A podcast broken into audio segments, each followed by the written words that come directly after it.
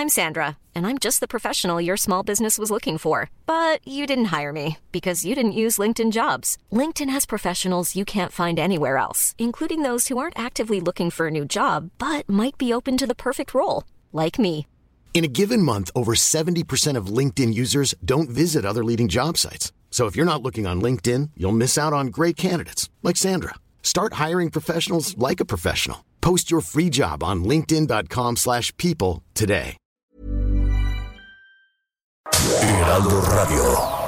Esto es República H, la información más importante de lo que pasa en el interior de la República, con el punto de vista objetivo, claro y dinámico de Blanca Becerril.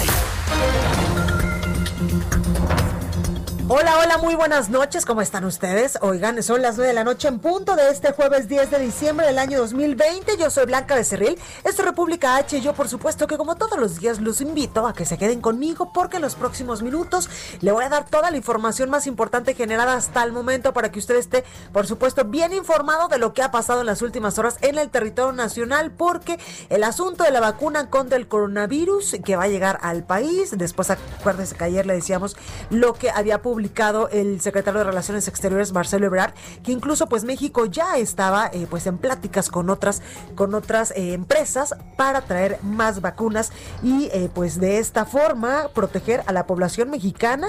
También hay información importante de lo que ha sucedido en las últimas en las últimas horas allá en la Basílica de Guadalupe con este cierre para que el próximo 12 de diciembre, cuando es el aniversario de la Virgen Morena, pues los feligreses no vayan y evitar a toda costa la propagación del coronavirus. También hay información importante sobre lo que ha decidido la Procuraduría Social de si contempla o no esta multa que yo le decía ayer de aproximadamente 18 mil pesos si lo cachan teniendo una fiesta en su unidad habitacional, en su edificio. Bueno, pues eh, sobre esto también le vamos, vamos a informar que esta multa pues estaría eh, entrando en vigor si es que usted no le abre pues a los elementos de seguridad que estarían pues tocándole a su puerta para que le digan, señor, usted no puede hacer fiesta de, Año Nuevo, tampoco de Navidad y otro tipo de, de, reuniones porque pues estamos en semáforo color naranja con alerta, lo que significa que pues el nivel hospitalario en el país y sobre todo en la Ciudad de México está alto, alto, alto con esta emergencia sanitaria. Así que yo, como todos los días, lo invito a que se quede conmigo. Soy Blanca de Cerril, República H. Comenzamos con toda la información. En resumen, la jefa de gobierno de la Ciudad de México, Claudia Sheinbaum, confirmó que la Procuraduría Social sí contempla multas en su reglamento a las personas que viven en condominios y unidades habitacionales que hagan fiestas o reuniones de más de 10 personas durante esta pandemia. La medalla de honor Belisario Domínguez que otorga el Senado de la República a mexicanos distinguidos en su edición 2020 será para el personal médico por su lucha contra el coronavirus. Además, el Senado aprobó que la revisión y el aumento al salario mínimo nunca se dé por debajo de la inflación. La Suprema Corte de Justicia de la Nación autoriza al Congreso Federal una prórroga para que en la Cámara de Diputados se tenga hasta el próximo 30 de abril como nueva fecha límite para aprobar la reforma al uso lúdico, sanitario e industrial de la cannabis. El presidente de México, Andrés Manuel López Obrador, adelantó que propondrá un incremento del 15% al salario mínimo para el próximo año. Y a partir de enero, el Heraldo Radio, esta es una muy buena noticia en verdad y gracias a usted por su preferencia porque a partir del primero de enero, el Heraldo Radio será la única cadena con contenido nacional en las 32 entidades del país con la suma del estado de Zacatecas. Gracias, gracias en verdad de corazón a ustedes, ustedes por escucharnos todos los días. Reporte vial. Bueno, y vamos a las calles de la capital del país, de la Ciudad de México, con mi compañero Javier Ruiz. Javier, buenas noches, ¿en dónde andas? Hola Blanca, ¿qué tal? Te saludo con gusto, excelente noche. Nos encontramos a las afueras de Ciudad Universitaria. Y es que Blanca, cerca de las 7 de la noche, pues comenzaron a llegar al menos 300 aficionados al fútbol. Hoy se disputa justamente pues la final de ida entre el equipo de Pumas y el equipo de León. Y es por ello que llegaron, pues a pesar de la pandemia, al menos 300 pues aficionados. No hubo a distancia, tampoco gel antibacterial y pues prácticamente algunas personas ni el ni el cubrebocas utilizaban. Les permitieron todavía a las autoridades hasta las nueve, pues estaban las afueras del estadio y ya hace unos momentos pues ya ganaderos poco a poco han ido dispersando pues a este grupo de personas, prácticamente ya quedan cerca de 30,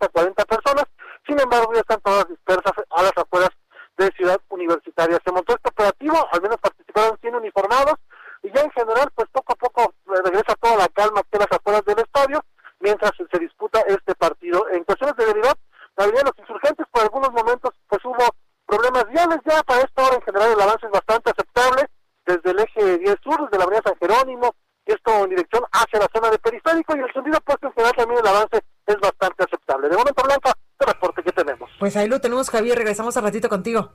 Creo que sí estamos atentos. Hasta luego. Gracias. Israel Lorenzana, buenas noches. ¿Tú en dónde andas? Muchísimas gracias.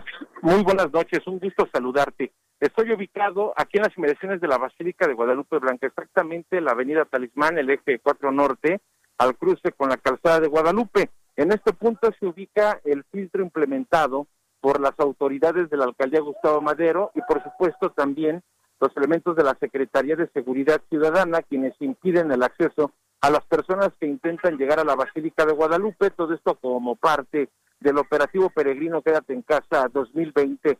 En materia vehicular blanca, hay muchos contratiempos para quien viene de insurgentes a través de Talismán con dirección hacia Congreso de la Unión. Esto a consecuencia pues del número de vehículos que se desplaza hacia la zona de Eduardo Molina, Congreso de la Unión o también hacia Gran Canal. Hay que anticipar su paso por varios minutos y recomendar como alternativa el eje 3 norte, esto con dirección hacia el perímetro de Aragón. A través de la calzada de Guadalupe también tenemos un corte en la zona del circuito interior. Los vehículos no van a poderse desplazar a través de esta arteria única y exclusivamente con acceso vehicular que están checando, por supuesto, los elementos policíacos. Aquí la alternativa hay que utilizar la avenida Ingeniero Eduardo Molina, Gran Canal o, por supuesto, Congreso de la Unión, esto con dirección hacia las inmediaciones de Martín Carrera sigue cercada esta zona blanca, estamos hablando de la calzada de los misterios, cantera, parte de Ferrocarril Hidalgo y por supuesto aquí la calzada de Guadalupe. Así que bueno, pues hay que tomarlo en cuenta esta noche, continúa este operativo peregrino, quédate en casa 2020. Es la información que te tengo. Gracias Israel, cuídate. Hasta luego. Hasta luego. La nota del día. Bueno, y comenzamos con toda la información y es que desgraciadamente desde hace muchísimos meses la nota del día es el número que va siempre, siempre lamentablemente en ascenso sobre eh, el número de contagios y el número de decesos en el país de coronavirus. México esta noche ya acumula 1.217.126 casos confirmados y 112.326 defunciones. Gerardo Suárez, reportero del Heraldo, nos tiene más información porque el gobierno de la Ciudad de México reportó que están aumentando las hospitalizaciones por coronavirus aquí en la capital del país. Por eso el gobierno capitalino pues pidió que no hagan fiestas para disminuir los contagios. Gerardo, ¿cómo estás? Hola, muy buenas noches, Blanca. Muy bien. El panorama de hospitalizaciones por COVID-19 en la Ciudad de México se complica cada vez más. Un ejemplo es el Hospital General de Zona número 32 del Instituto Mexicano del Seguro Social, el cual se encuentra saturado desde al menos la semana pasada. Así lo alertaron trabajadores de salud de esta unidad médica. Eh, tanto las unidades de urgencias como el piso de medicina interna de este hospital se encuentran saturados, totalmente llenos, de acuerdo con los datos de la plataforma de la red IRAS.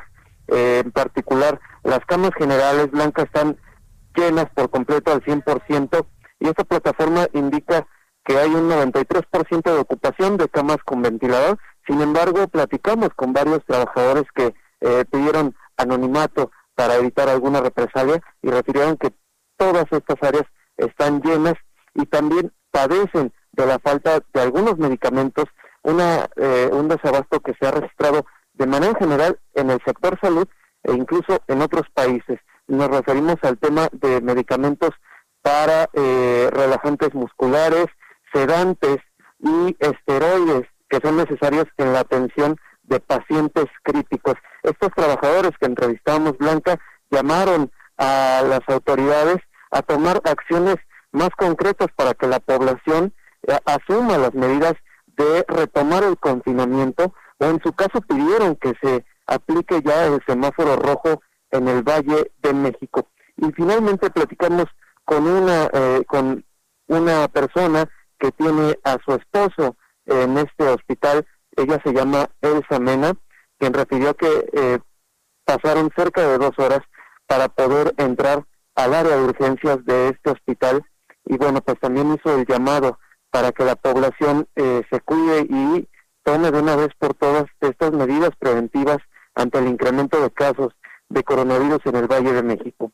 Este es el reporte, Blanca. Pues ahí tenemos. Eh, muchísimas gracias por esta comunicación, Gerardo. Buenas noches. Buenas noches. Y eh, precisamente, pues las autoridades en materia de salud aquí en la capital del país han enviado unos eh, mensajitos vía SMS donde pues alertan a la población que lamentablemente los contagios siguen a la alza.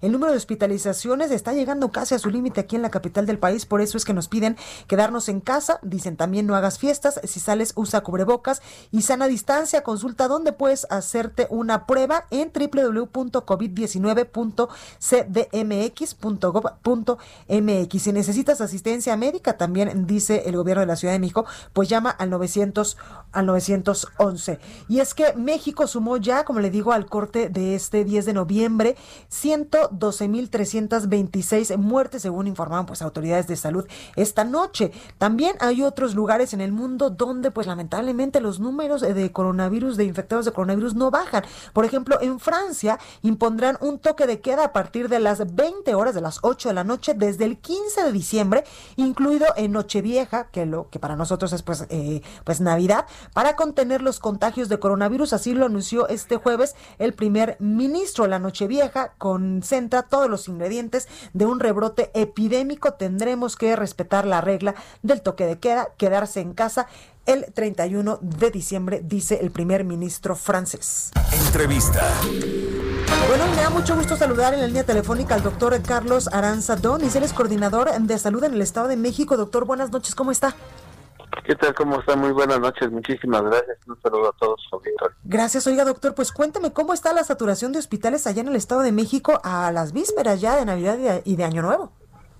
Pues sí, desgraciadamente con todos los eventos que se han dado de la salida masiva de la gente, pues estamos viendo las consecuencias de esto y esto se ha visto con un mayor número de ingreso a la mayor parte de nuestras unidades médicas y justamente eh, pues las camas se van se van ocupando y en este sentido pues lo vemos igual en el Valle de Toluca como en el Valle de Claro. Doctor, por la cercanía con la Ciudad de México, ¿podrían ustedes contar con estas vacunas eh, de coronavirus en cuanto lleguen? Entendemos que pues la primera fase se, se aplicará en la Ciudad de México y, en Coahuila, pero por su cercanía, ¿podrían tener acceso también a ellas? Pues estamos haciendo las gestiones correspondientes porque justamente lo que nos divide la Ciudad de México del Estado de México es una cuadra, una calle en casi toda su periferia. Y además este personal de salud muchos de los, nuestros trabajadores viven en la Ciudad de México, trabajan en el Estado y viceversa. Entonces yo creo que sí estamos haciendo una gestión para que, ya que la Ciudad de México es la privilegiada de tener estas 107 mil dosis de vacunas que van a llegar, pues bueno, digo, sí 107, pues este, tendríamos la oportunidad de poder compartir algunos que sí creo que es justo que estén nuestros hospitales también tengan esa cobertura. Claro. Doctor, ¿tendrán también eh, más medidas restrictivas, por ejemplo, allá en el Estado de México por la pandemia en esta, en esta temporada? Por ejemplo, aquí en la capital del país incluso ya se habla de multas si es que eh, pues te llegan a cachar que hay alguna fiesta o alguna reunión de más de 10 personas en las unidades habitacionales, en los departamentos de la capital del país. ¿Ustedes harán algo similar? ¿Tienen alguna estrategia? Exactamente igual la promoción que se ha hecho por parte de nuestro señor gobernador y el secretario de salud ha sido en todos los sectores a tratar de disminuir el número de fiestas este, que se hacen en casa, porque pues bueno, desgraciadamente la gente no acude, están cerrados en nuestro estado todo lo que son eventos sociales, salones de fiesta, jardines y demás, pero de todos modos la gente hace fiestas en casa. Entonces se hace la recomendación de que en la casa no tengan un aforo mayor de 10 personas y que si pueden evitarlas se pueda hacer, porque de esta manera podemos hacer la prevención. Y en cuanto a la salida, pues igualmente se está haciendo todo el fomento que la misma ciudad de en la misma ciudad de México se está haciendo de no este salir a lo que no sea necesario y que evidentemente pues, sean las salidas solamente con la protección, las máscaras y la distancia sana. Totalmente. Oiga, doctor, ¿en la implementación de alguna multa o algo se tiene contemplada en el Estado de México? En este momento no. Consideramos que tenemos de seguir fomentando la capacidad cívica de cada uno de nuestros ciudadanos para que pues pues tengan la oportunidad de poder cumplir con esas tres reglas básicas, el lavado de manos, la distancia y la mascarilla. O la máscara, el cubrebocas, porque de alguna otra forma también hay que pensar que en la economía, que la gente sale, pues lo tiene que hacer, pero que lo haga de manera responsable, cubriendo esos tres fases importantes de protección de, protección para la salud. Pues ahí lo tenemos, doctor Carlos Aranza Donis, coordinador de salud en el Estado de México. Gracias por esta comunicación. Al contrario, muchas gracias a ustedes y fomento igualmente el deseo ferviente de que todos nuestros ciudadanos que nos escuchan ahorita, antes de salir, se laven sus manos, antes de salir se pongan su boca y que traten de no estar en lugares donde hay mucha gente. Sería mi recomendación. Total. Gracias. gracias, doctor. Cuídese. Igual, hasta luego. Bueno, y es que no todos son malas noticias, porque en los Estados Unidos la Administración de Medicamentos y Alimentos, la FDA, aprobó ya la vacuna de Pfizer para tratar el coronavirus. Me enlazo, como siempre, con mi compañero Juan Guevara, periodista de Now Media en los Estados Unidos, quien siempre nos trae información fresquecita. Juan, ¿cómo estás?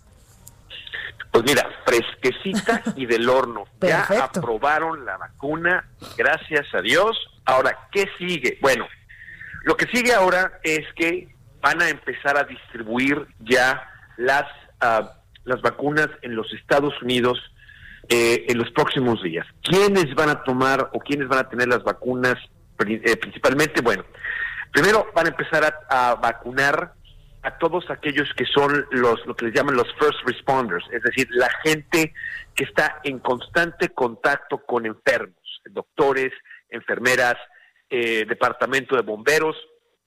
Eso es lo que se empieza a hacer. Después, lo que se va a empezar a hacer es se va a priorizar eh, las vacunas directamente en los hospitales, aquellas personas que tengan un tema grave, que necesiten este, eh, poder ser vacunadas por un tema de hospital. ¿Por qué? Porque en los Estados Unidos sigue la pandemia subiendo mucho y lo que está pasando es que los hospitales se les están acabando las camas, lo platicábamos en tu espacio hace unos días, están acabando las camas de emergencia, de cuidados intensivos, y necesitan poder darle velocidad de manera que no haya problema en que se vayan a quedar la gente sin respirador o que estén muriendo prácticamente en, el propio hospital. Ese es número dos.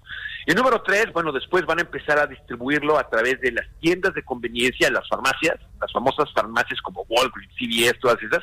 Van a empezar a llegar las vacunas a principios de febrero del año que entra. Es decir, todavía vamos a ver un incremento fuerte en Estados Unidos sobre los casos de eh, coronavirus, porque pues las vacunas se van a empezar a dar abasto eh, lo más rápido posible. Ahora, tenemos de recordar que bueno que Donald Trump está tratando de que no se exporte ninguna vacuna a ningún país hasta que se haya asegurado el consumo de los americanos, cosa que bueno, Pfizer le dijo como no, gracias, y lo va a estar haciendo sin ningún problema. El tema es que ahorita ahorita lo más importante es que los países tienen que empezar a asegurar sus sus, um, sus abastos, porque se van a empezar a pelear las vacunas, así como se pelearon en Estados Unidos los estados las máscaras y los guantes y todo el equipo de protección.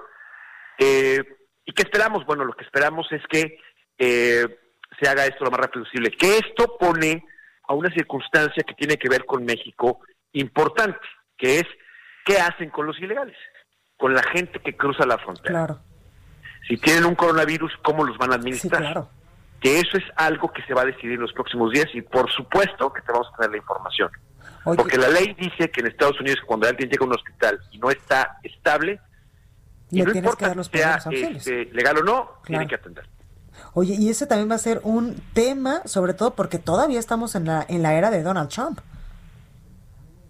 Bueno, sí, supiste, ahorita, ahorita estamos recibiendo información importante en las noticias, que bueno, que el estado de Texas lo que hizo fue, puso una demanda en la Corte Suprema de Justicia para poder invalidar millones de votos de eh, con Biden y se, ya se unieron 18 estados y 106 este, eh, senadores republicanos. No va a pasar nada. no, no, no va, no va a pasar absolutamente nada. No puede cambiar el destino de la elección. No pueden cambiar todo la elección, pero, pero es un tema bien complicado. Es un tema que se tiene que, y es un tema que da incertidumbre en los mercados, da incertidumbre a todo el mundo y la Cancillería mexicana tiene que ponerse las pilas porque es muy importante que los consulados en Estados Unidos de México aseguren que aquellas personas que cruzan la frontera y que puedan estar expuestas al coronavirus, pues no se les eh, niegue la vacuna simplemente por ser ilegales. Eso es algo que tiene que estar Ebrar haciendo ayer. Pues ahí, ahí lo tenemos. Juan Guevara, como siempre, muchas gracias en verdad por la información que nos brindas desde el otro lado de la frontera. Estamos en contacto. Pórtense mal, cuídense bien y lávense las manos. Tú también, Juan. Vale, gracias. Gracias, cuídate mucho. Bueno, pues como dice mi querido Juan, lávese las manos, pórtese bien, cuídese mucho o algo así decía mi buen eh, Juan Guevara. Lo que sí es un hecho es lo que nos decía el doctor Carlos Aranza Donis hace unos momentitos, el coordinador de salud en el Estado de México, que no hay que bajar la guardia. Hay que seguirnos cuidando, hay que seguir usando este cubrebocas que literal, como dirían las abuelas, llegó para quedarse.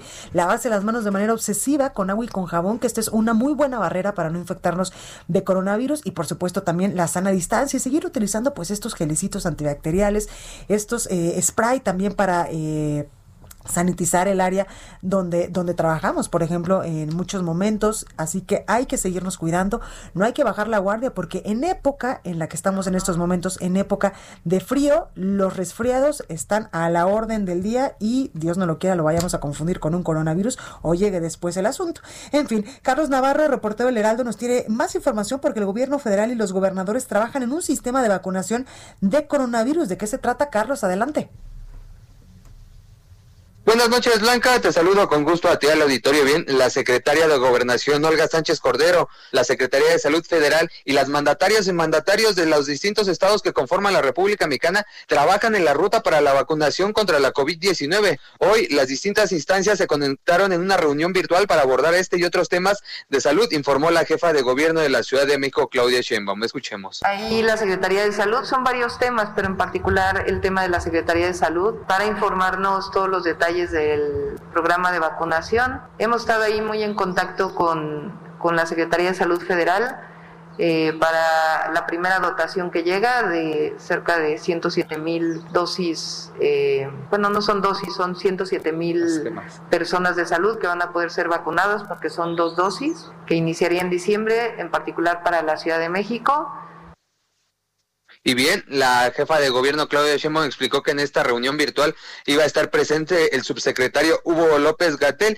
y ahí se iba a definir este esquema de vacunación contra la COVID-19. Escuchemos. Y a partir de ahí, pues la entrega de distintas dosis de vacunas, enero, febrero, marzo, abril, y eh, el sistema de vacunación que va a ser, pues, eh, por lo que entendemos, de mayor edad a menor edad.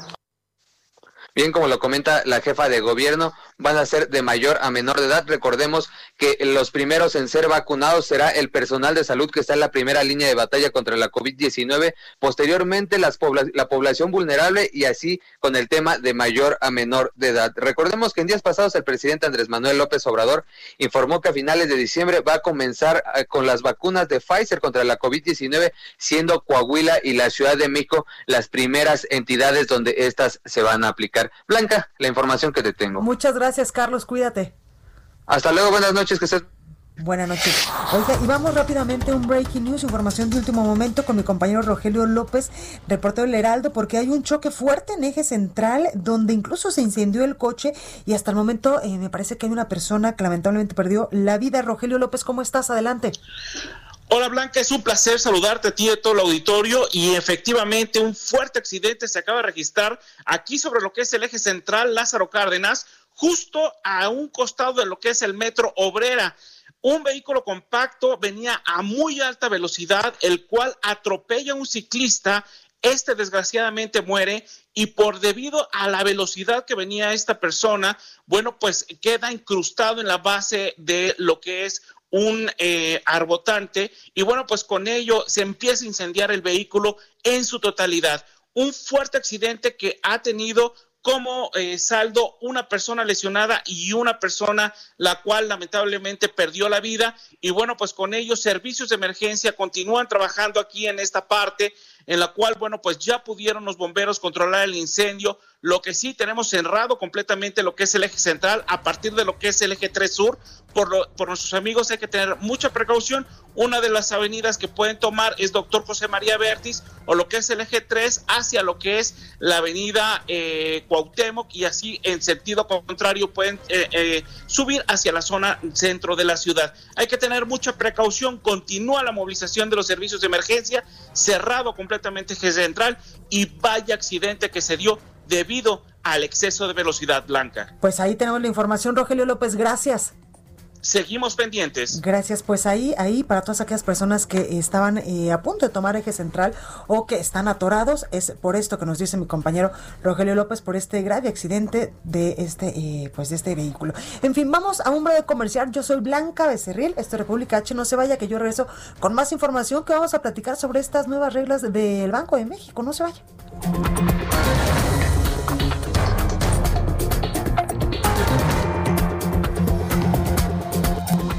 Continúa escuchando a Blanca Becerril con la información más importante de la República en República H. Regresamos. Heraldo Radio, la HCL se comparte, se ve y ahora también se escucha.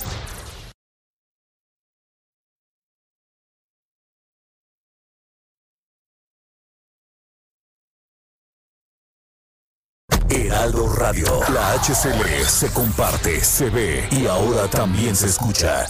Estamos de regreso con la información más importante de la República en República H con Blanca Becerril, transmitiendo en Heraldo Radio. En resumen, México acumula esta noche 1.217.126 casos confirmados de coronavirus y 112.326 defunciones. Desde este jueves y hasta el próximo domingo, la Guardia Nacional brindará seguridad en las inmediaciones de la Basílica de Guadalupe y en los entronques carreteros de la ciudad para orientar a los feligreses del operativo Basílica Cerrada. Hoy, habitantes de la Ciudad de México recibieron en su celular un mensaje SMS como estamos en alerta por coronavirus. Es urgente que solo salgas a lo necesario y siempre con cubrebocas y sana distancia. Esto como parte de la campaña que tiene el gobierno de la Ciudad de México para frenar el coronavirus. El presidente nacional de Morena, Mario Delgado, informó que Laida Sansores resultó ganadora de la encuesta de Morena para ser candidata a la gubernatura de Campeche. Los 10 partidos políticos con registro suscribieron con el Instituto Nacional Electoral el Manifiesto Nacional por una Democracia Paritaria y Libre de Violencia de Género a 14 días de que inicien las precampañas. La Fiscalía General de la República aseguró más de 43 kilogramos de cocaína en el Aeropuerto Internacional de la Ciudad de México. Bueno, y vamos rápidamente con mi compañero Misael eh, Zavala, reportero del Heraldo, para que nos hable sobre pues esta medalla Belisario Domínguez, a quién se la va a dar este año el Senado de la República, que es la máxima condecoración que da este, este poder de la Unión. Muy buenas noches, Misael, ¿cómo estás? Buenas noches, Blanca. Buenas noches al auditorio. Efectivamente, como bien lo comentas, hoy el Pleno del Senado de la República avaló por unanimidad otorgar la medalla Belisario Domínguez en su edición 2020 a las personas del Sistema Nacional de Salud por su incansable lucha contra el COVID-19 en México. La medalla será entregada en una sesión solemne hasta febrero del año 2021, el próximo año, y se elegirá una persona del sector salud para que reciba la medalla de manera simbólica para los hombres y mujeres que están en la primera línea de batalla contra el virus. Además, se inscribirá con letras de oro en el recinto del Senado un reconocimiento a los trabajadores de todo este sector de la salud y bueno, esta es la primera vez que se entregará a un grupo de personas y no a una sola persona. Blanca, esta es la información. Gracias, Misael. Gracias, Blanca. Buenas noches. Buenas noches. Manuel Durán, reportero del Heraldo, nos tiene también más información. Él está allá en el entorno de la Basílica de Guadalupe, donde pues nosotros le hemos dicho a lo largo de estos días que está cerrado para evitar la propagación del coronavirus, cuando pues esta es fecha donde eh, pues muchos feligreses del interior de la República vienen al recinto mariano. Muy buenas noches, Manuel, ¿cómo estás? Hola, muy buenas noches, Blanca. Pues en efecto, hoy es el último corte de de afluencia de visitantes a los a los alrededores de la Basílica de Guadalupe, dado que está cerrada, eh, suma apenas 310 personas y se reportan tres asistencias médicas no relacionadas con el COVID-19. En realidad muy poca asistencia, estuvimos desde temprano eh, en esa zona, recorrimos algunas de las calles, todo indica que el primer día de operativo para evitar las aglomeraciones tuvo éxito, por la mañana prácticamente fue nula la presencia de peregrinos, aunque sí nos encontrábamos algunos aferrados a su fe, realmente verdaderos devotos de la Virgen de Guadalupe. Es el caso de Simón Lozano, quien después de tantos años de peregrinar ya se perdió la cuenta de cuántos cuántas veces ha ido a la basílica, dice tener 72 años y más o menos recuerda que desde los 8 asiste cada 12 de diciembre. de hecho, dice que cuando él iba no había, no estaba la actual basílica y, asistía a la antigua sede que fue cerrada en 1976 para el traslado del ayate de Juan Diego.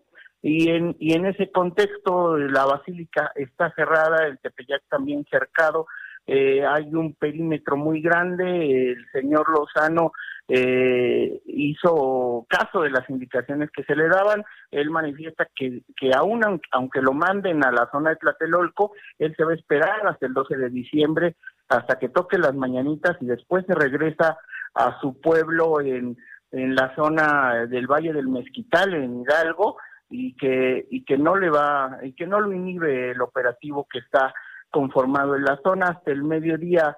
Las, las autoridades, como te decía, tenían registradas eh, más de 175 personas, hasta la noche de hoy 310 personas, y para darnos una idea de lo que representa esta afluencia, el año pasado precisamente reportábamos el arribo de 76 mil a 80 mil peregrinos y 21 atenciones médicas, hoy apenas van tres, y del primero de diciembre al 8 de diciembre de 2019 ya habían llegado a, al Tepeyac 288 peregrinaciones y más de un millón, un millón doscientos, doscientos mil fieles blanca. Entonces, eh, sí es sí es contrastante la situación, dado que desde el circuito interior no se puede avanzar eh, de manera en auto y cuando uno llega a Talismán ya tampoco de manera peatonal. El atrio de la, de la Basílica, la Plaza Mariana, está resguardada por la Guardia Nacional y, y las estaciones del metro La Villa y también Potrero están cerradas, también muchas de las estaciones del Metrobús de la línea 6 y 7 que están muy cerca de este perímetro y de esa forma se ha estado cerrando conforme pasan las horas todavía más este el, el perímetro y la y la y la fuerza para poder impedir que lleguen los peregrinos aunque haya gente como como Lozano que, que, que insiste no en estar lo más cerca posible de la Basílica de Guadalupe Blanca. Pues ahí la información, Manuel, gracias. Muchísimas gracias, luego. Gracias. Y la Suprema Corte de Justicia de la Nación desechó la segunda consulta para enjuiciar a expresidentes. Diana Martínez, reportera del Heraldo, nos tiene toda la información. Dianita, ¿cómo estás? Hola, ¿qué tal Blanca? Muy buenas noches. Pues sí, como bien lo señalas, el máximo tribunal del país desechó esta segunda solicitud de consulta popular para enjuiciar expresidentes que plantearon los ciudadanos por unanimidad. Los integrantes de la Suprema Corte de Justicia de la Nación determinaron que la petición quedó sin materia porque se trata del mismo tema de la solicitud de consulta que planteó el presidente Andrés Manuel López Obrador y pues que ya fue resuelta desde el pasado primero de octubre. El, el ministro Luis María Aguilar dijo que la nueva solicitud no contiene elementos novedosos o adicionales a los que ya fueron revisados por la Corte. Y bueno, esta nueva solicitud derivó de más de dos millones de firmas de activistas y militantes de Morena. Recordarás que el pasado primero de octubre la Suprema Corte validó la consulta para enjuiciar expresidentes que presentó el titular del Ejecutivo. Sin embargo, modificó completamente la pregunta planteada, Blanca. Totalmente, totalmente, Diana. Pues me imagino que este tema va a seguir dando mucho de qué hablar en las próximas semanas. Así es, bueno, por lo pronto eh, la, Suprema Corte tenía eh, un plazo máximo para, para resolver este asunto y bueno, pues ya eh, en esta en esta sesión decidió hacerlo la, la Corte. Totalmente, pues ahí lo tenemos, Diana, gracias.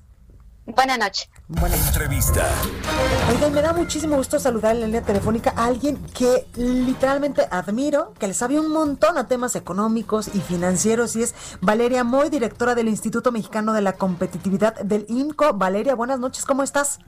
Hola Blanca, buenas noches. Gracias. Oye, pues cuéntame ¿Cómo andamos con este asunto del, del Banjico, del Banco de México? Porque pues el Pleno del Senado de la República aprobó ya esta reforma a la ley del Banco de México en materia de captación de divisas propuesta por Ricardo Monreal Ávila, por el coordinador de los morenistas. Y yo veía eh, pues este hilo que tú publicas a través de Twitter, muy, muy acertado todo lo que dices y muy, muy explicado con peras y, manzana, con, y manzanas como tú bien lo manifiestas y estaríamos cayendo pues eh, en una grave una grave aberración con esto que se está aprobando en el Senado, que tú también dices, en algún momento esperemos que los diputados paren? Pues mira, yo la verdad es que creo que esta, esto que se votó ayer en el Senado pone en un gran riesgo, por un lado, la autonomía de Banco de México y por otro lado, abre la puerta, abre la posibilidad de que Banco de México obtenga en sus reservas internacionales, tenga en sus reservas internacionales dólares o recursos de procedencia ilícita, lo cual imagínate las implicaciones que tendría en temas de lavado de dinero y en temas de vigilancia internacional de los recursos. Por un lado, me parece que al cambiar la ley estaría obligando la ley a tener a Banco de México determinadas reservas más allá de las que Banco de México quisiera tener por sus objetivos. Banco de México decide el monto de reservas que quiere tener, hay que recordar que las reservas están en el activo y el efectivo, el dinero que todos usamos, está en el pasivo. Es decir, si se mueve el lado del activo, se tiene que mover el lado del pasivo, que al final del día es lo que Banco de México tiene el interés de controlar para mantener el poder adquisitivo del dinero. Esta reforma obligaría, no es que pudiera Banco de México, lo que hace es que esta reforma obliga a Banco de México a comprarle un monto remanente de dólares a las instituciones financieras y a incorporarlas a las reservas internacionales. De facto, está cambiando la autonomía de Banco de México y obligándola a tomar decisiones, pues que Banco de México no tendría por qué tomar. Entonces, yo creo que por un lado, la autonomía de Banco de México se vulneraría y por otro lado, el riesgo que hoy tomen las instituciones financieras en las operaciones que hacen de compra y venta de dólares se lo estarías traspasando, se lo estaríamos traspasando al Banco Central y me parece, Blanca, no delicado, delicadísimo. Me parece que este asunto se tendría que revisar con mucho más prudencia porque estaríamos abriendo la puerta a muy malas prácticas en el Banco Central. Claro, y más Valeria, porque como tú bien lo dices, no sabemos de dónde vengan esas divisas que automáticamente tendría que en su momento comprar el Banco de México. Sí, porque mira, o sea, cuando la gente llega con dólares en efectivo, estamos hablando de, temas de, efectivo, no de lo que pasa por transferencias, no de los dólares que circulan ya en el mercado financiero. Cuando las personas llegan con dólares en efectivo a un banco o a una institución financiera, estas se lo compran, le dan pesos a cambio de esos dólares y esos dólares el banco comercial de que se trate tiene que llenar todas unas unos formularios para tratar de prevenir el lavado de dinero. Entonces, si una persona llega con una maleta de dólares, vamos a poner un caso exagerado, el banco comercial la hace que esta persona llene una serie de formularios y el banco comercial puede, por supuesto, decirle, yo no recibo estos dólares porque no puedo asegurar de dónde vienen. Hoy por hoy así funciona para que los bancos comerciales prevengan el lavado de dinero si los bancos comerciales con los dólares que tienen a lo largo de sus operaciones del día los van utilizando, pero si por alguna razón se quedan con un excedente de dólares, estos dólares se los regresan a Estados Unidos a través de bancos corresponsales. Lo que obligaría a la ley, este cambio a la ley, es que ese remanente de dólares no se regresara a Estados Unidos, sino que se fuera a las reservas. Ese es donde está el problema. Claro. Oye, Valeria, tú que lo tienes tan claro, los senadores no lo tendrán así, no pensarán en todas estas, estas, pues graves consecuencias que podría tener esta modificación legal. Pues sinceramente no sé en qué estaban pensando los senadores. Yo creo que el senador Monreal usó un argumento que apeló, yo creo que a los corazones y a la sensibilidad de los senadores, pero creo que sinceramente es un argumento equivocado. Lo que decía el, el senador Monreal es que las remesas, como entran por entran de migrantes en efectivo, pues las personas que reciben las remesas al final del día se ven afectados por un tipo de cambio que no les conviene y que de esta forma se, se, contrastaría eso, que pues no tiene absolutamente nada que ver. las remesas, lo que envían los migrantes que están en el exterior a México, al final del día el 99% de las remesas entra por una vía electrónica, entra por, por el sistema ya financiero. Entonces, este 1% restante que queda sí puede ser que entre en efectivo, pero no es donde está el problema. Sinceramente, los dólares en efectivo, pues están por un lado en el turismo, en las operaciones que hacen los turistas, y pues en, en los recursos que vienen de procedencia ilícita. Entonces, mi impresión, sin conocer la motivación atrás de que haya llevado al senador Monreal a proponer esto, es que pues se está eh, se está poniendo en riesgo la autonomía del Banco Central y por supuesto pues se le abre la puerta a un mal uso de los recursos y me parece esto muy, muy grave. Oye, Valeria, pues ojalá que los diputados eh, tomen en cuenta todos estos puntos importantes que tú has analizado sobre esta eh, reforma legal y o la echen para atrás o la modifiquen. Es muy importante porque de verdad sí sería un paso para atrás y estaríamos en el ojo del huracán a nivel internacional, ¿no? Se nos vería como un país que está utilizando unas prácticas, eh, de alguna manera formalizando de una forma extraña el lavado de dinero y esto yo creo que sería riesgosísimo para nuestro país. Pues ahí lo tenemos, Valeria Moy, directora del Instituto Mexicano de la Competitividad. Muchas gracias por ayudarnos a entender pues esto que se aprobó ayer en el Senado de la República. Muchísimas gracias, Blanca, encantada. Gracias, cuídate mucho. Hasta luego. Bueno, pues ahí la información con Valeria Moy de esto que ellos han calificado y muchos analistas también en materia económica han calificado no como grave, sino gravísimo. Así reaccionaron pues a esta eh, reforma a la ley del el Banco de México, muchísimos analistas en la materia. Oiga, ¿qué le parece si vamos a la sección de cultura con mi compañera Melisa Moreno como todos los jueves? Escuche. Agenda Capital, exposiciones, museos, teatro Aquí está la agenda cultural de la capital.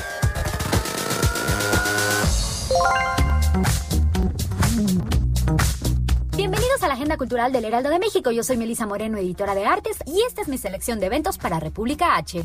Leonardo da Vinci, 500 años de genialidad, llega a Puebla al Museo Internacional Barroco, con un recorrido que mostrará 200 piezas y 75 réplicas de máquinas a gran escala. Dentro de los 2.000 metros cuadrados de exhibición, los asistentes podrán vivir una experiencia única, ya que podrán disfrutar de la última cena, la Mona Lisa, así como el hombre de Vitruvio, entre otras. También podrán conocer la creación de la máquina para pulir espejos, el tornillo aéreo o planos para una máquina voladora, entre otras réplicas que harán volar en el tiempo a los asistentes. Leonardo da Vinci 500 años de genialidad estará hasta el 5 de mayo. Mago Herrera y Paola Prestini presentan con Alma, un diario sonoro sobre el aislamiento que será lanzado como producción discográfica y experiencia virtual en vivo de obras originales, temas clásicos del cancionero mexicano y algunos de jazz. Creado de forma remota durante la pandemia, el proyecto explora la reflexión de cómo podemos encontrar un sentido de comunión y la experiencia compartida en un momento de aislamiento. El evento virtual en vivo se llevará a cabo este 13 de diciembre a las 6 de la tarde y se transmitirá en vivo a nivel nacional a través de Canal 22 y en línea en la plataforma Contigo en la Distancia de la Secretaría de Cultura. Después del 13 de diciembre, la experiencia del concierto estará disponible en allarts.org.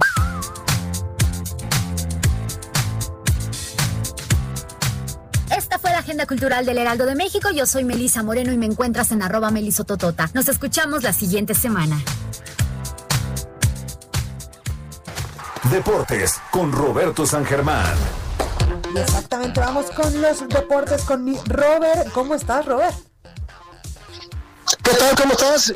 Mi querida Blanca, aquí buenas noches y también a la gente que nos sintoniza, pues estamos viendo el partido de la final entre Pumas y el equipo de León. ¿Cómo vamos? ¿Cómo Un partido 0-0, la verdad es que ha estado bastante bueno el primer tiempo, se ve que los dos equipos estudiaron bien y además pues es de ida y vuelta, estamos viendo ahorita que León ha sido un poquito superior a los Pumas en los últimos 10 minutos, pero Pumas cuando inició el partido estuvo al mando, tuvo oportunidad por Iturbe, también dinero, pero se van emparejando las acciones. Y bien, por lo menos tenemos un partido bastante, bastante movido, que eso es lo que espera toda la afición y a ver quién gana en este duelo, recordando que son 180 minutos, los 90 de hoy y los 90 del domingo para ver quién es el nuevo campeón del fútbol mexicano, si es el León o si son los Pumas.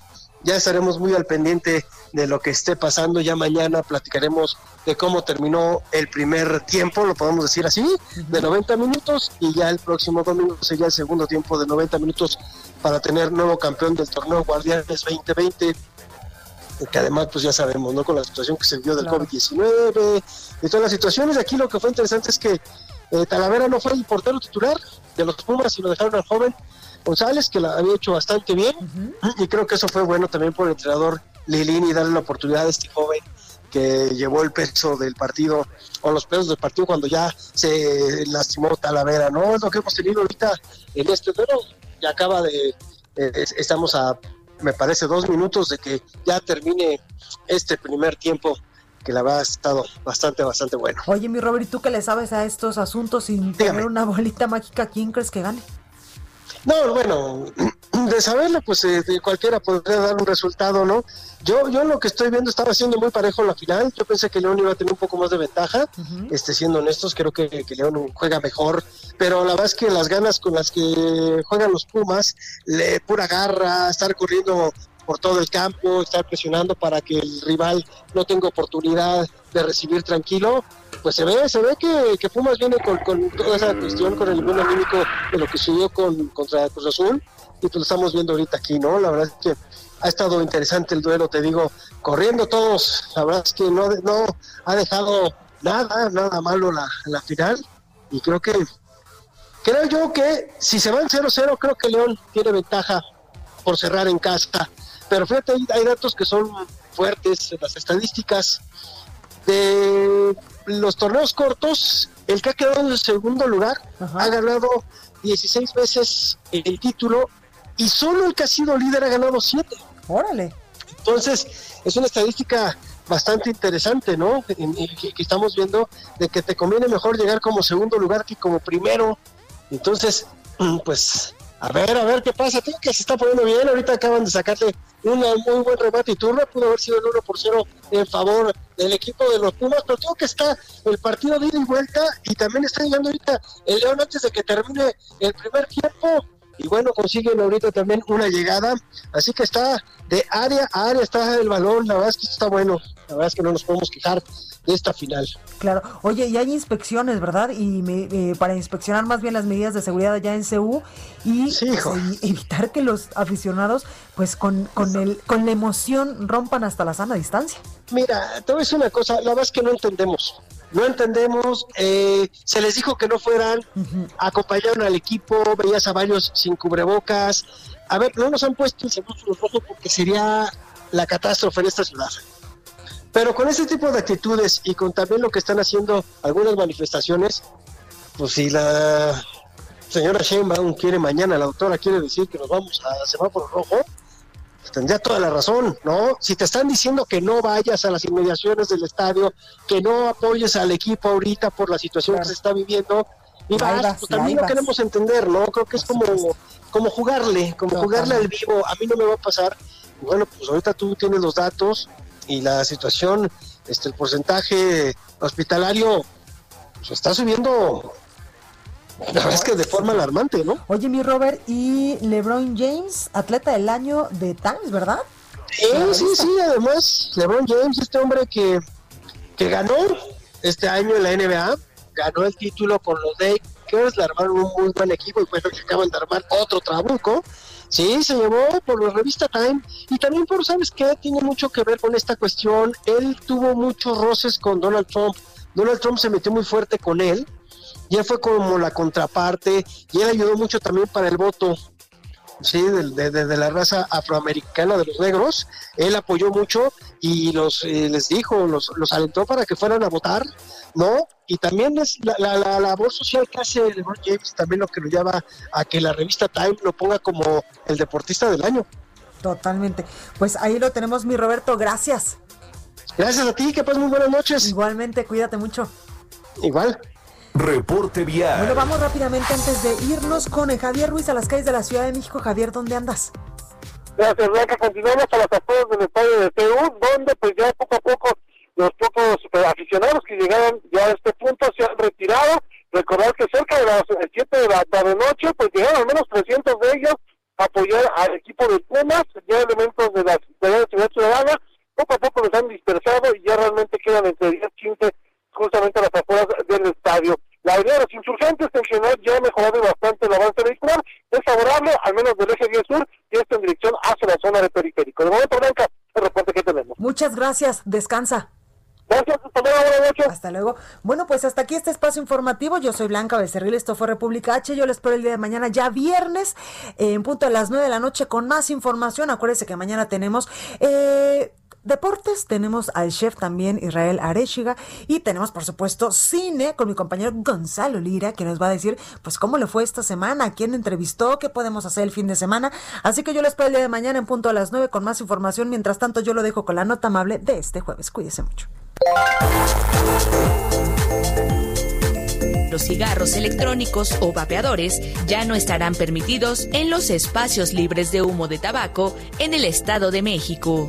El Pleno de los Diputados locales aprobó la iniciativa que busca evitar la propagación del COVID-19 y prevenir sobre el uso de estos productos. Por unanimidad de votos, las siete fracciones parlamentarias del Congreso mexiquense aprobaron modificar el Código Administrativo y la Ley de Prevención del Tabaquismo y de Protección ante la exposición al humo de tabaco. La diputada promoviente de la iniciativa, la morenista Mónica Álvarez Nemer, detalló en la propuesta que este tipo de aparatos podrán usarse en los espacios asignados para ello y aclaró que si bien no están prohibidos, lo que se busca es limitar su uso para los espacios públicos que tienen áreas destinadas para el consumo de tabaco. Asimismo, explicó que la finalidad es cubrir las lagunas legislativas y fortalecer el marco jurídico para cuidar a la ciudadanía del humo de tabaco y de los vapeadores en bares, transporte público, restaurantes y escuelas. Durante el debate de la iniciativa en comisiones legislativas, los diputados recordaron que en México hay casi 13 millones de fumadores y en el Estado de México se tienen 2.3 millones, de los cuales más de 580 mil son mujeres, de acuerdo con cifras oficiales.